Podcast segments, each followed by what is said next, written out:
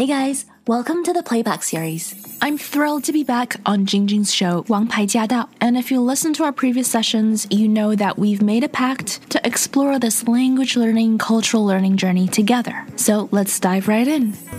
欢迎您收听今天的《王牌驾到》，我是晶晶。每月的第一周，跟大家一起在《王牌驾到》节目当中呢学英文。事不宜迟，我们马上开始。 二月份的英文要怎么念呢？我们也要来重新检视一下，看我们究竟有没有发对。今天就从我们的正音小环节开始。二月的英文要怎么发呢？我们把接下来的时间交给西任老师。Okay, so it's February.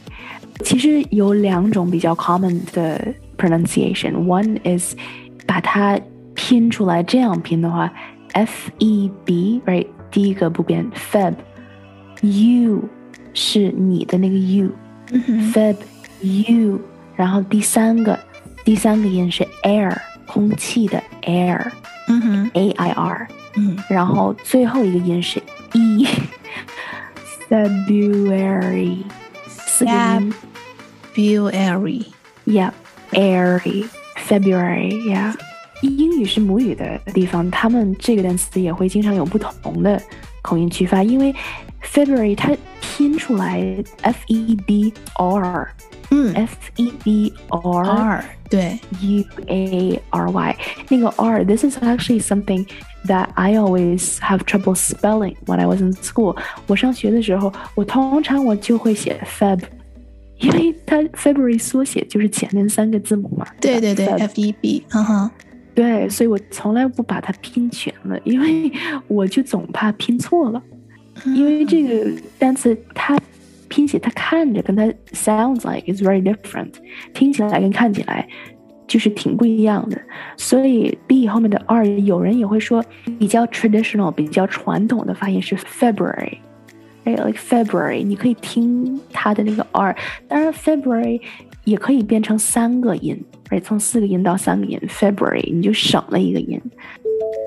So it is a little bit different，但是 whether you say February or you say February, they're both correct.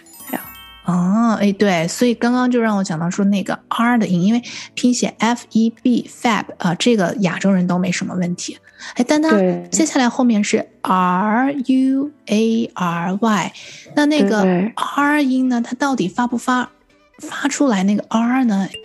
哎，这个也是蛮考验我们亚洲人的舌头的。对，So in English a lot of people don't say that anymore. 在英语里也比较绕舌，就是 so most people would say February，就是直接 you 直接 say the you February。因为看到了很多 r 哈，这个这个大脑的反应就会说，哦，那是不是念 February 呢？可是其实没有那个 r，那 r 根本跟它一点关系都没有。对对。You know, I read this really interesting article，在讲这个 February 到底该怎么发音。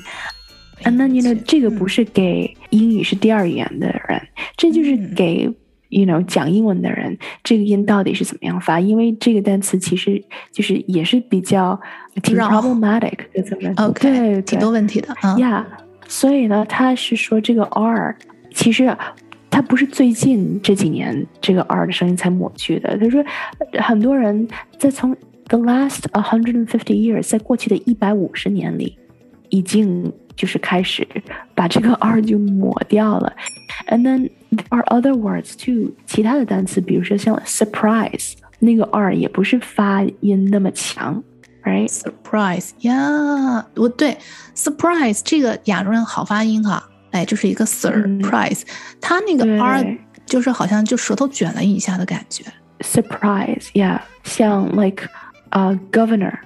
的确有一个 R，但是它不是很强啊。是，like February, um, is the same. Like you can hear it a little bit. February, right? February.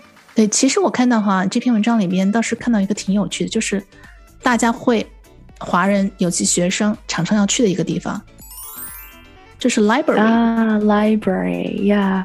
对。So here library, you do hear the R，你可以听到那个 R。 library library 就是那个人人吗？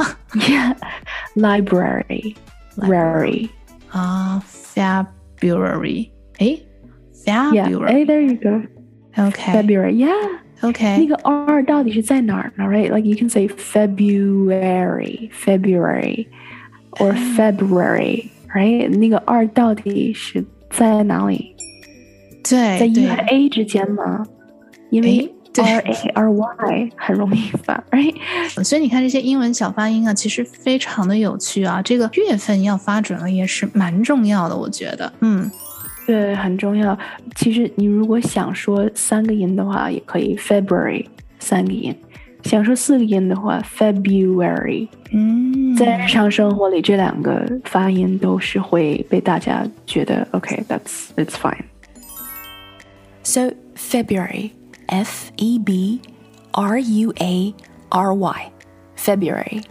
Whether you say it in three syllables, 无论你是发三个音节，像 February, February, or four syllables, 或者是四个音节，像 February, February，这两种发音大家都是接受的，也都认为是正确的。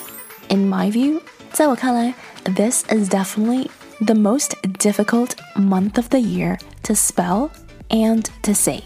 二月份 February 是这一年里面拼写和发音都是最困难的这么一个月。